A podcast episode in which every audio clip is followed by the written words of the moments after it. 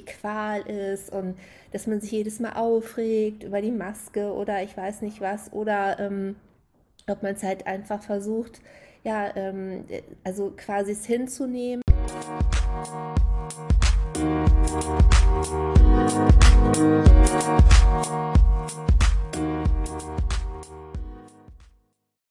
Ja, hier ist Kinderrechte und Co., der erste Kinderrechte-Podcast im deutschsprachigen Raum. Heute geht es um ein Thema, das uns in den vergangenen Monaten alle sehr beschäftigt hat, Corona.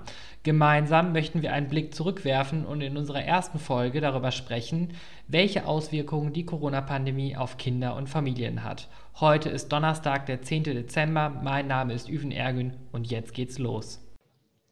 Hi, ich bin Lola. Ich bin heute auch mit dabei. Aber bevor es richtig losgeht, möchte ich euch kurz noch das KRF vorstellen. Das KRF Kinderrechteforum ist eine gemeinnützige Organisation mit Sitz in Köln, die sich hier seit 2014 für Kinderrechte einsetzt. Schön, äh, dass du mit dabei bist und mich heute bei der Folge als Co-Moderatorin unterstützen wirst. Mm, wie ich eben schon angekündigt habe, äh, werden wir in unserer heutigen Folge einen kleinen Rückblick in die vergangenen Monate wagen und uns fragen, welche Auswirkungen die Corona-Pandemie eigentlich auf Kinder und ihre Rechte hat. Und ähm, bevor es jetzt losgeht, äh, würde ich sagen, stellst du dich einfach nochmal kurz vor. Ich ähm, komme aus München, habe dieses Jahr mein Abitur gemacht und bin eben seit Mitte November jetzt hier beim Kinderrechteforum und mache einen Bundesfreiwilligendienst. Und gerade eben unterstütze ich die Marketingabteilung. Wie du weißt, heißt die heutige Folge ja Kinderrechte und Corona. Nun hast du ja erst kürzlich dein Abi gemacht, wie du gerade erwähnt hast, und das zu einer schwierigen Zeit. Wahrscheinlich ist das noch eine untertriebene Umschreibung von mir. Äh, was waren denn deine persönlichen Herausforderungen in deiner Abi-Zeit? Am schwierigsten, muss ich sagen, war das auf sich alleine gestellt sein. Ich hatte natürlich immer noch meine Eltern und meine Familie, aber dadurch, dass man nicht mehr jeden Tag in die Schule geht, fällt ein sehr großer Teil weg. Vor allem in einer Phase vorm Abitur, wo es natürlich sehr wichtig ist, dass man im ständigen Austausch mit seinen Lehrern ist und seinen Mitschülern. Und das war schon eine Herausforderung am Anfang, dass man ähm, die ganze Motivation und die ganze ähm, ja, Kraft auch, die man von den anderen Leuten kriegt, selber aufbringen muss. Und bei uns war es sehr lehrerabhängig, wie viel Hilfe wir bekommen haben. Manche Lehrer haben Zoom-Kurse gemacht. Von manchen Lehrern habe ich überhaupt nichts gehört in der ganzen Zeit. Also es war sehr unterschiedlich. Aber ich muss sagen, dass ich wirklich Glück hatte mit meinen Lehrern, die sich auch um mich gekümmert haben und mich dann auch durchs Abitur geführt haben, wenn auch nur mit Maske und über den Bildschirm. Ja, das kann ich mir äh, gut, gut vorstellen, dass das ähm, nicht, nicht einfach war. Äh, wie waren denn äh, die Monate nach dem Abitur für dich? Sehr, sehr schön. So schön, dass es mir eigentlich sehr peinlich sein sollte, ähm, weil einfach die Corona-Beschränkungen nicht mehr so stark waren im Sommer. Wir waren viel unterwegs, wir waren im Urlaub, wir waren viel feiern und es war eine mega schöne Zeit und ich bin froh, dass ich noch die Chance hatte, so einen schönen Abschluss zu haben mit meinen Mitschülern und meinen Freunden. Und da ist mir natürlich trotzdem klar geworden, wie privilegiert ähm, ja diese, diese meine Blase sozusagen war, während andere Leute große, große Probleme hatten durch die Corona-Krise und uns trotzdem dann wieder möglich war, im Sommer feiern zu gehen und eine schöne Zeit zu haben und dann doch unser Abitur würdig ähm, zu feiern. Ja, nun hast du ja äh, dann auch in den letzten Wochen zu einer sehr schwierigen Zeit hier beim KF angefangen. Mich interessiert natürlich auch, ähm, wie geht es dir hier so beim KF und wie war das so für dich äh, zu so einer schwierigen Zeit, also mitten im Lockdown Light, ähm, äh, ja, so einen neuen Lebensabschnitt äh, zu beginnen? Ja, also man, eigentlich würde man ja denken, sehr schwierig, also neue Stadt und man kann nicht rausgehen, keine Leute sehen, neuer Arbeitsplatz und man kann die Leute äh, nicht in Person treffen. Ähm, so hat es mich zum Glück dann nicht getroffen. Ich habe sehr viel Glück mit meinen Mitbewohnern und auch wirklich Glück ähm, mit der Organisation gehabt. Also wir haben ja sehr oft Zoom-Meetings und eben nur ähm, halbwöchige Homeoffice-Schichten so dass es eben doch immer möglich ist, dass man ins Büro kommt, die Leute sieht, sich ähm, ja, face-to-face -face austauscht. Und dafür bin ich schon, bin ich auch sehr dankbar, dass es eben doch so gut funktioniert hat und doch nicht so schlimm ist, wie es sich am Anfang angehört hat, ähm, als ich dann erfahren habe, so dass ich doch ins Homeoffice muss. Ja, das äh, freut mich natürlich äh, äh, zu hören als Geschäftsführer, dass wir das ähm, äh, deiner Meinung nach äh, gut gelöst haben. Für alle Zuhörerinnen da draußen, wir haben das äh, so gemacht, dass wir ähm, unser Team in zwei Gruppen eingeteilt haben und äh, diese Gruppen sich ähm, ja äh, sozusagen nicht treffen und an unterschiedlichen Tagen im Büro vor Ort sind, äh, sodass wir die Infektionsketten besser nachverfolgen können und auch gewährleisten können, dass ähm, nicht das ganze Team auf einmal äh, sozusagen infiziert ist und ausfällt im Zweifelsfall. Äh, ja, ich denke, dass wir als Gesellschaft äh, vor einer riesigen Herausforderung stehen. Also die gesamte Weltbevölkerung steht meiner Meinung nach auf dem Kopf. Und das liegt bestimmt auch daran, ähm, wie ich finde, dass äh, wir ähm, den ganzen Sommer über sehr entspannt mit der Corona-Situation umgegangen sind. Aber bevor ich jetzt hier zu Beginn äh, dieser Folge schon mein Schlusswort spreche, das könnte sich nämlich für den Zuhörer so anhören, ähm, möchten wir noch einmal tiefer einsteigen. Lola und ich haben nämlich äh, ein paar spannende Gespräche geführt. Unser erster Gast ist Katharina. Katharina ist unsere Kollegin. Sie leitet bei uns den Fachbereich Recht und Inhalte, dem auch unsere Ombudsstelle angehört, also unsere Informations-, Anlauf- und Beschwerdestelle für Kinderrechte hier beim KRF. Äh, ich würde sagen, wir hören doch einfach mal rein. Ja, hallo Katharina, schön, dass du da bist. Ist ja gar kein ungewohnter äh, Kontext, dass wir uns sehen. Ich meine, wir sitzen ja jeden Tag eigentlich gegenüber voneinander. Aber ich freue mich trotzdem, dass du jetzt heute in dieser Podcast-Folge ähm, mit mir zum Thema Kinderrechte und Corona sprechen wirst. Du bist ja nicht nur Mitglied äh, der Geschäftsführung im KF und Volljuristin, sondern auch äh, Mutter von zwei Kindern. Du hast eine Tochter im Alter von 15 Jahren ein, äh, wie ich finde, sehr schwieriges Alter. Wie hast du als Mutter in den vergangenen Monaten den Lockdown und den Lockdown Light erlebt? Also der erste Lockdown ähm, am Anfang des Jahres war recht schwierig. Ähm, ich glaube insbesondere für die Schulsituation, weil die Schulen ähm, gar nicht ähm, darauf vorbereitet waren ähm, irgendwie Homeschooling oder ähnliches zu organisieren. Mhm. Ähm, insofern gab es da auch am Anfang so eher untaugliche Versuche mit E-Mails oder Blättern, ähm, den Kindern irgendwas zum Lernen oder zum Hausaufgaben machen zu übergeben. Aber erstaunlicherweise hat das relativ äh, schnell gut funktioniert, ähm, dass äh, insbesondere auf Initiative der Lehrer ähm, zum Beispiel mit Teams ähm, versucht worden ist, die Kinder zu erreichen und auch Kontakt mit denen zu halten. Und letztendlich hat das ganz gut funktioniert. Ja, also das mit den ähm, Arbeitsblättern habe ich auch erlebt bei meinem, äh, bei meinem kleinen Bruder. Das war echt irgendwie schräg. Also da dachte man dann, ähm, ja, äh, quasi ähm, digitale Schule und dann äh, fand das irgendwie total cool, endlich mal, endlich muss was passieren. Und dann komme ich nach Hause und dann erzählt mir mein kleiner Bruder, als ich ja mal nachgefragt habe, äh, er hätte Arbeitsblätter zugeschickt bekommen und das Verrückte war bei uns, wir hatten nicht mal mehr einen Drucker zu Hause. Das heißt, damit er das überhaupt machen konnte, weil diese Arbeitsblätter auch nicht ausfüllbar waren am Computer oder am Tablet oder so, musste ich extra einen Drucker kaufen oder mussten wir einen Drucker kaufen, damit er diese Arbeitsblätter ausdrucken und anschließend einscannen und an den Lehrer schicken kann. Total irre.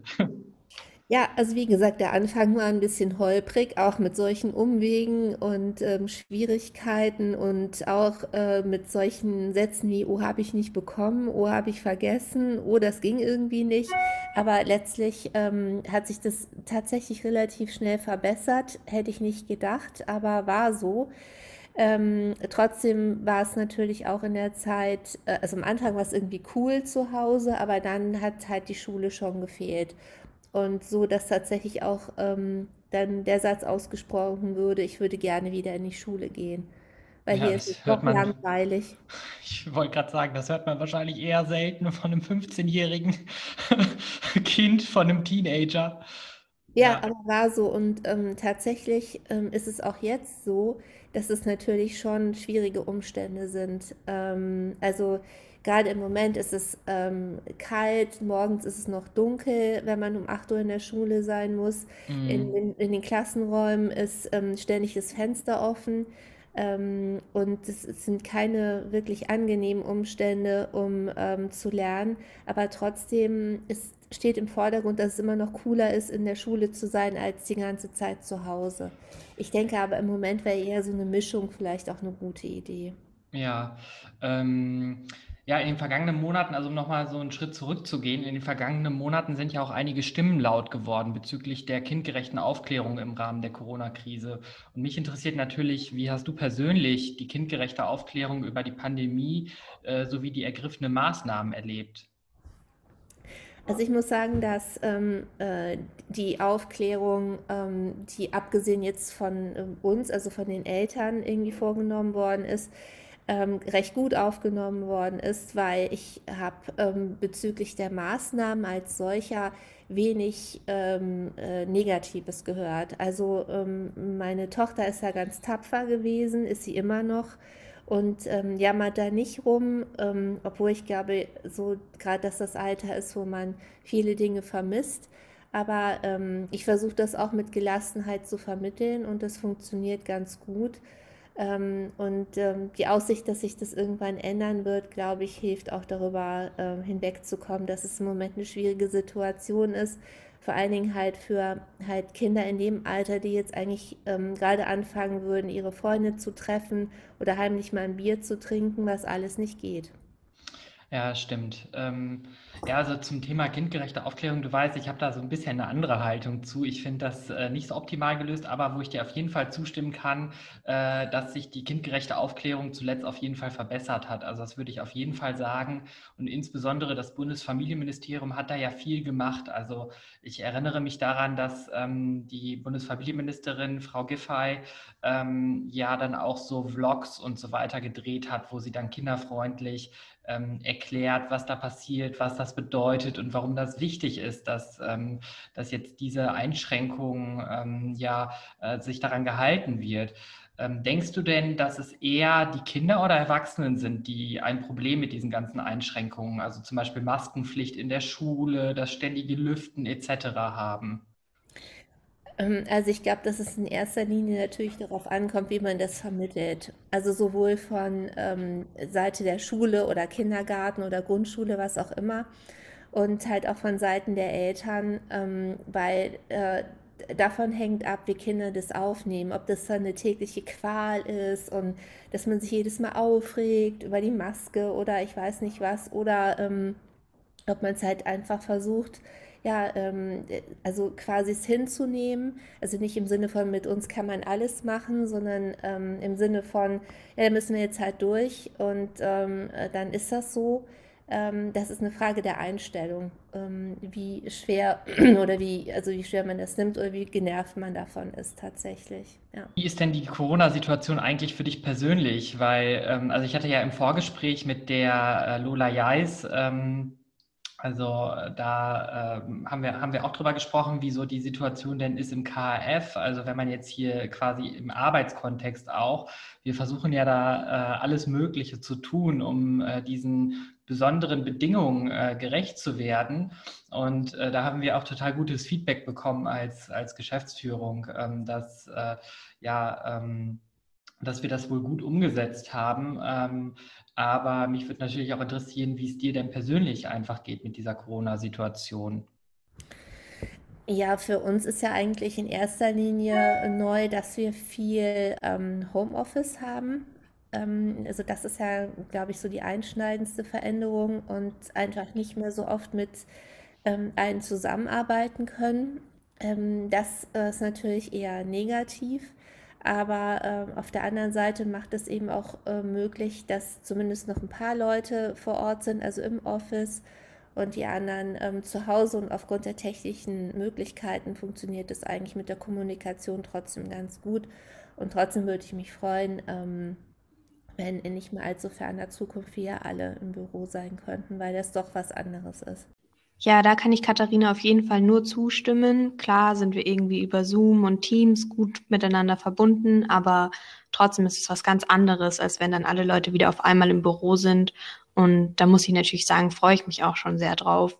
Und ich hoffe, dass dieser Zeitpunkt, wo das dann möglich sein wird, nicht allzu weit in der Zukunft liegt.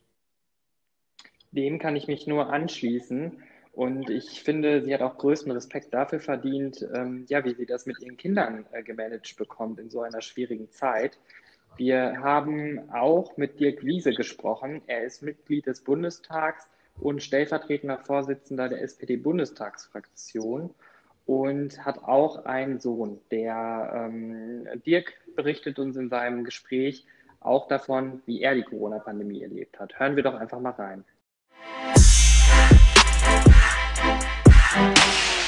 Lieber Dirk, ich freue mich total, dich als Gast für unseren Podcast äh, gewonnen zu haben. Schön, dass du da bist.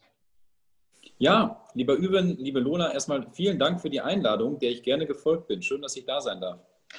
Ich weiß ja jetzt schon ganz schön viel über dich. Ähm, stell dich doch mal kurz vor für unsere Hörerinnen und Hörer. Dirk Wiese, 37 Jahre alt, komme aus dem schönsten Wahlkreis dieser Republik, aus dem Sauerland, in der SPD-Bundestagsfraktion stellvertretender Fraktionsvorsitzender, also Stellvertreter von Rolf Mützenich und dort zuständig für die Bereiche Innenpolitik, Recht und Verbraucherschutz, Sport und Kultur. Vielen Dank. Äh, wie du weißt, heißt unsere heutige Podcast-Folge ja Kinderrechte und Corona. Meine Kollegin Lola hat uns bereits von ihren Erfahrungen inmitten der Pandemie berichtet und insbesondere, wie sie ihre Abi-Zeit erlebt hat. Mich interessiert natürlich, wie es äh, dir in den vergangenen Monaten ergangen ist und wie sich die Corona-Pandemie auf deine Arbeit niederschlägt.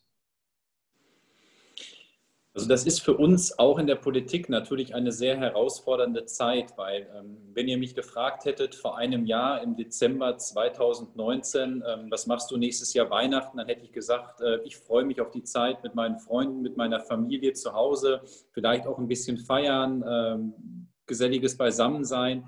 Und ähm, damals zum gleichen Zeitpunkt hatte man ja sozusagen erste Meldungen aus China bekommen. Aber dass die uns dann so in dieser dramatischen Auswirkung, in dieser globalen Auswirkung auch betreffen und jetzt auch so unser Alltagsleben einschränken, das hätte ich letztes Jahr im Dezember zu dieser Zeit sicherlich nicht gedacht. Und von daher ist das schon so, dass uns das in der Politik sehr herausfordert mit den Unterstützungshilfsprogrammen, die wir hier auf den Weg bringen, die Gesetze, die wir im Bundestag verabschieden. Gerade diese Woche den neuen Bundeshaushalt für das nächste Jahr mit einer sehr großen Neuverschuldung, die auch notwendig ist, um die Folgen dieser Pandemie auch abzufedern. Aber natürlich, es greift auch in unseren Alltag ein, obwohl ich sagen muss, ein Punkt dieser Corona-Pandemie, die ich merke, die äh, durchaus beibehalten werden sollte, ist, dass viele Präsenztermine die eigentlich nicht in Präsenz nötig gewesen sind, dass man die jetzt über Zoom, über WebEx oder über Microsoft Teams macht. Das spart viel Fahrzeit im Auto und ist wirklich eine Erleichterung. Also das hat auch was Positives. Das, das stimmt auf jeden Fall. Ne? Ich hoffe, davon eingeschlossen sind nicht unsere äh, heißgeliebten Schützenfeste im Sauerland, worauf wir ja dieses Jahr auch verzichten mussten. Also die können natürlich nicht digital stattfinden. Aber ich finde es auch total gut, ähm, dass, äh, dass wir da so konsequent sind und dass sich auch diese digitale Möglichkeit eröffnet hat. Also ich habe das selber auch erlebt. Ich war ja nun ähm, sonst eigentlich immer so ein bis zweimal die Woche in Berlin und hatte dort Präsenztermine. Das ist natürlich weggefallen. Also mir geht es ähnlich wie dir. Äh, da habe ich es jetzt auch deutlich äh, entspannter, sage ich mal, mit den Zoom-Konferenzen. Ähm, und es trägt natürlich irgendwie zur Gesundheitsförderung dabei und zur Einschränkung der Corona-Pandemie. Ne? Das ist nur aufgeschoben, nicht aufgehoben. Wir hoffen, dass wir das nachholen können. Äh, da warten viele drauf. Aber ähm, ich will das mal gerade noch einmal vielleicht aufgreifen, was ähm, du ja auch gesagt hast, Lola, mit, mit der Abi-Zeit. Wenn ich mich einfach nochmal in meine Abi-Zeit zurückversetze damals, mit vielen Feiern, mit einer gemeinsamen Fahrt, die wir gemacht haben, wo wir uns gefreut haben, dass die Klausuren weg gewesen sind äh, und so. Da fehlt natürlich gerade dieser Generation jetzt auch einfach was, wo man sich auch darauf gefreut hat. Und ähm, das ist sicherlich schon herausfordernd, das muss man einfach sagen. Und äh, das ist sicherlich etwas mit Einschränkungen verbunden. Mensch, da hat man endlich diese Schulzeit hinter sich gebracht und kann das dann nicht so ausleben, wie man es eigentlich machen möchte. Das, das, das bedauere ich schon sehr und ich hoffe, dass das hoffentlich auch alles nachgeholt werden kann. Aber das ist schon sehr einschränkend, das muss man sagen. Und das sollte man auch äh, immer wieder auch erwähnen, was da auch für, ja, ähm, ähm, was, was man nicht alles machen kann, was eigentlich für uns vor einem Jahr noch normal war.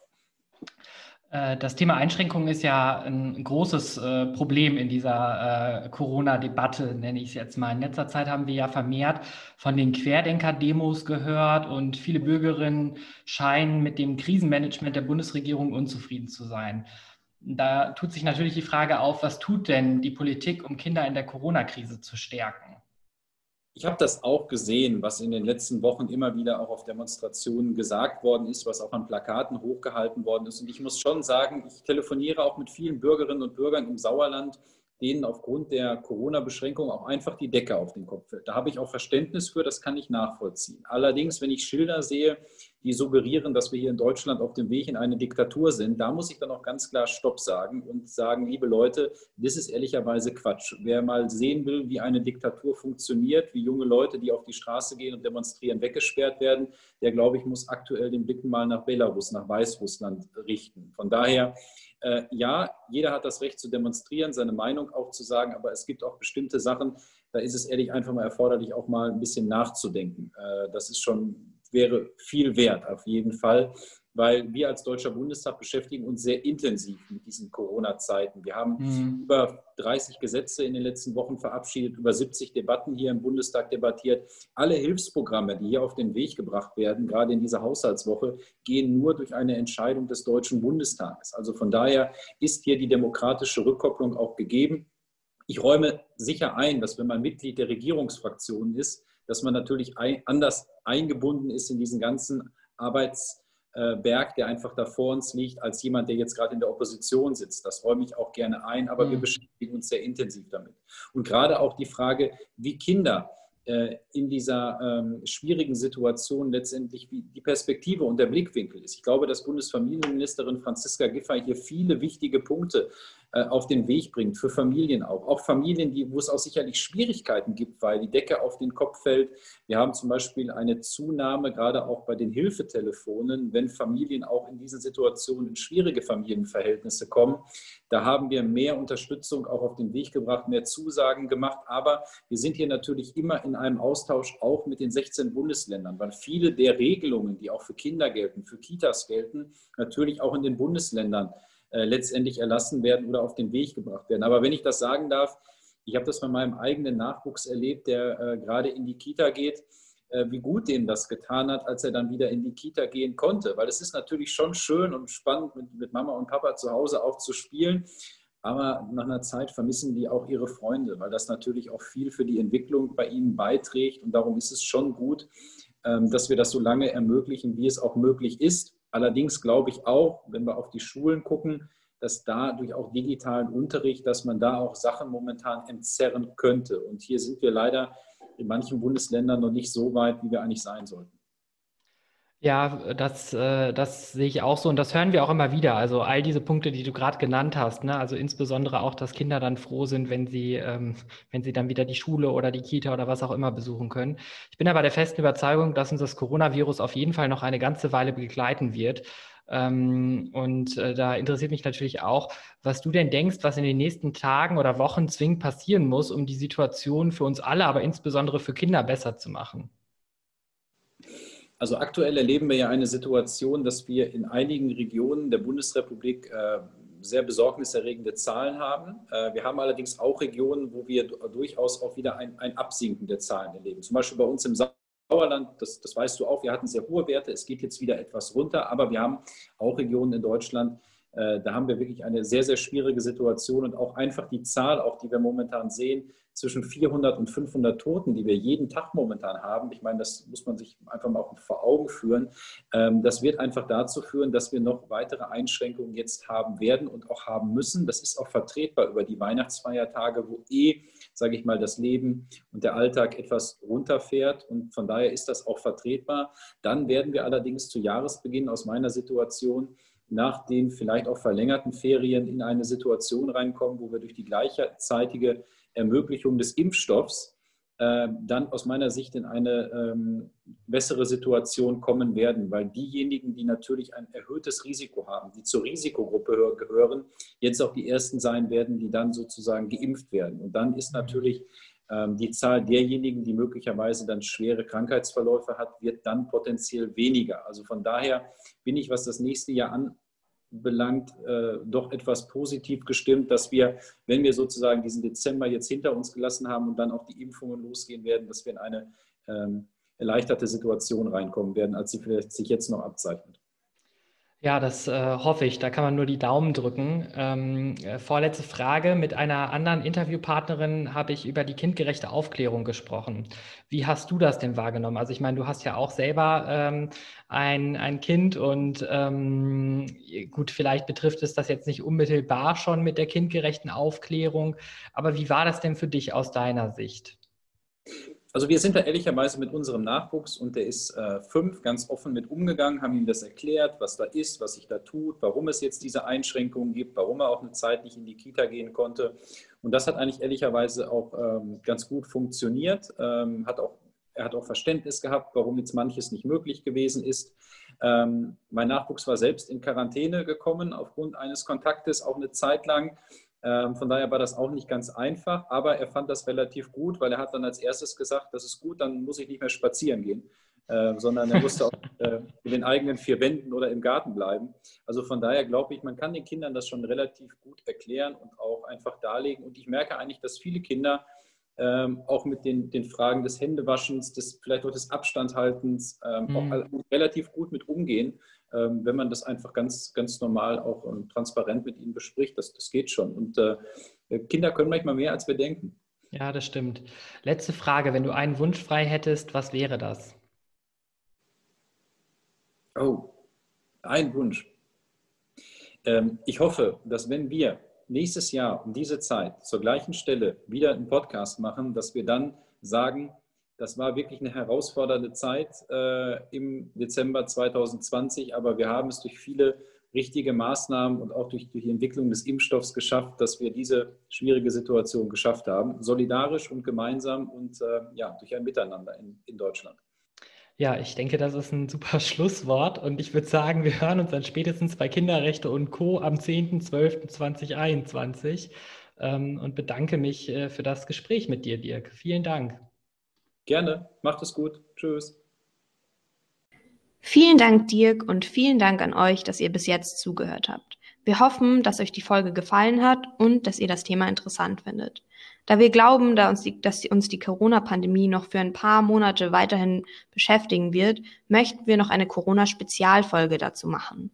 In dieser Folge wollen wir mit Schülervertretern und Schülervertreterinnen reden, wie Sie die Corona-Pandemie wahrgenommen haben und vor allem, was die Auswirkungen von ihr auf das Schulleben, wie wir es kennen, war. Ja, genau. Das war die erste Folge Kinderrechte und Co. zum Thema Corona. Ich bin Üven. Und ich bin Lola. Und wir wünschen euch einen schönen Donnerstagabend. Ciao.